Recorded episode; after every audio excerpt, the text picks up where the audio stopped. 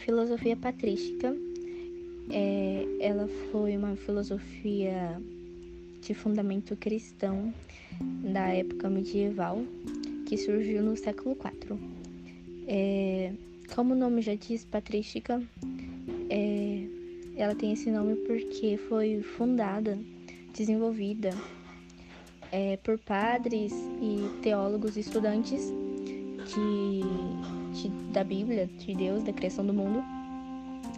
E, e é, eles tinham como objetivo expandir o cristianismo e unir a razão, o meio científico, com a fé, com o que está escrito na Bíblia, todo aquele negócio divino, eles queriam unir esses dois para começar a entender muitas coisas e relacionar algo mais racional, vamos assim se dizer, é, como a criação do mundo, livre-arbítrio, a ressurreição, várias coisas.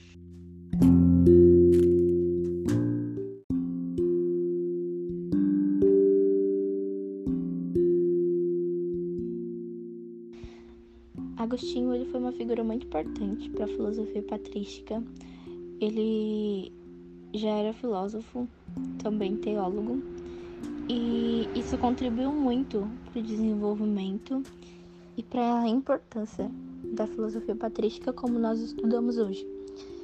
É, ele estudou o maniqueísmo, estudou, estudou e desenvolveu o maniqueísmo, no caso, que fala da luta do bem e do mal ele também falava sobre a graça divina e na junção da fé e da razão, a parte científica e divina, para encontrar a verdade. Ele acreditava que que nós dependemos da razão para buscar a fé, para encontrar a fé, porque é, o pensamento racional ele está voltado a essa ordem divina.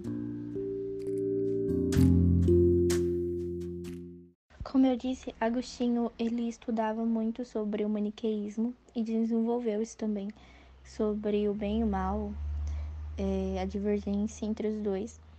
E essa era uma causa que, vamos dizer, ele martelava muito na cabeça, é, que é a existência do mal.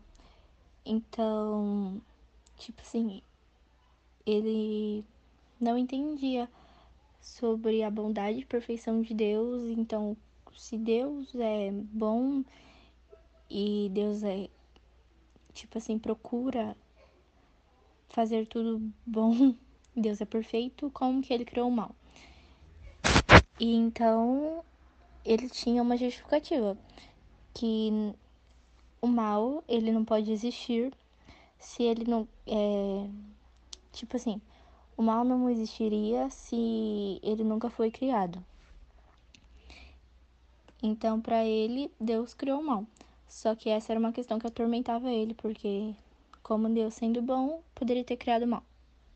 Agostinho também explica a, a maldade como algo também relacionado a Deus ser, a, ser um ser único, ser o único divino. Então, logo toda a criação de Deus que não é divina, é, ela passa a ser imperfeita. E sendo imperfeita, então, tipo, nós que somos seres criados por Deus, sendo imperfeitos, nos afastamos da bondade plena. Então, nós temos a nós estamos voltados para o mal, podendo alcançar a maldade.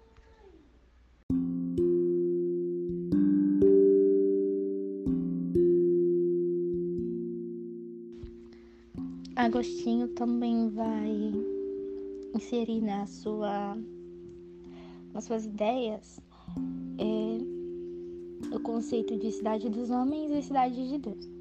A cidade dos homens é é a que é construída por homens, edificada por homens e é imperfeita, injusta, é, incompleta, onde há maldade, as pessoas são pecadores. e, e amam mais a si mesmas do que a Deus. Já a cidade de Deus é criada por Deus e nelas estão é, todos os santos, as pessoas salvas, é, pessoas que pessoas que amam a Deus mais do que a si mesmo. E aí é, a cidade de Deus é a cidade perfeita, a que está mais próxima da, da, do Criador e tudo lá é justo.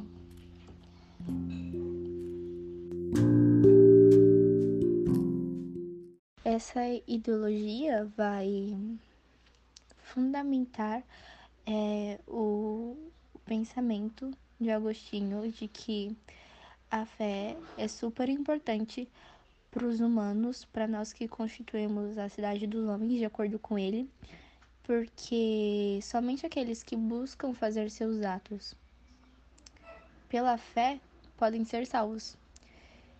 Então, então, tipo, a imperfeição da humanidade, ela ela não nos impede de fazer coisas boas. Se a gente buscar a fé.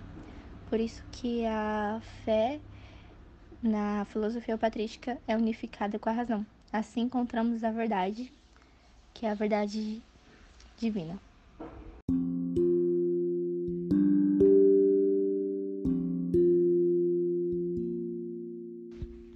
Nós, sendo seres humanos racionais, que temos a natureza é, da razão, que é dada por Deus, é, também, consequentemente, é, foi nos dado o livre-arbítrio. Só assim podemos alcançar a razão. Por isso que nós somos capazes de escolher entre o bem e o mal. E isso é o livre-arbítrio. É, contanto que é, recaímos por meio de Adão, que escolheu o mal ao invés do bem.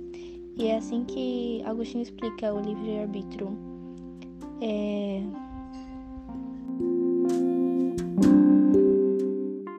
A partir disso, é... todo o mundo e toda, todas as gerações após a recaída do homem, que foi o pecado de Adão e Eva, é, todos nós fomos condenados pelo pecado original, assim como ele diz.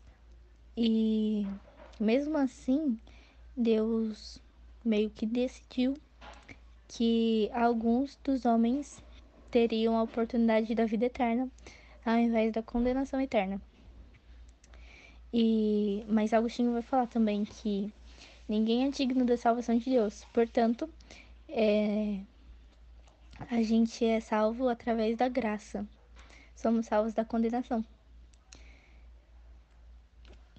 Mesmo, mesmo tendo livre-arbítrio, é, Deus sendo um ser onisciente, ele sabe, ele sabe meio como que a gente vai viver e o nosso fim, porque querendo ou não, foi uma trajetória que ele sempre soube por mais que nós tenhamos capacidade de escolher nosso caminho. Isso é bem confuso. É... Mas também é, Agostinho vai explicar isso por meio da teoria da iluminação divina, que todo conhecimento é o resultado da. Todo conhecimento que a gente tem é resultado da iluminação, assim vamos dizer, que Deus nos dá. E aí ele vai falar dos dois tipos de conhecimento, que é o sensível e o divino. Bom, o conhecimento sensível é pelo nosso pensamento que é acessível a todos, o nosso pensamento intuitivo, que a gente vai perceber coisas simples, coisas que são naturais e involuntárias, tipo o reconhecimento das cores, das palavras, é, do toque, olfato, som e etc. E agora já a iluminação de Deus é, para o nosso pensamento ele vai nos mostrar todas as verdades absolutas por meio do nosso intelecto.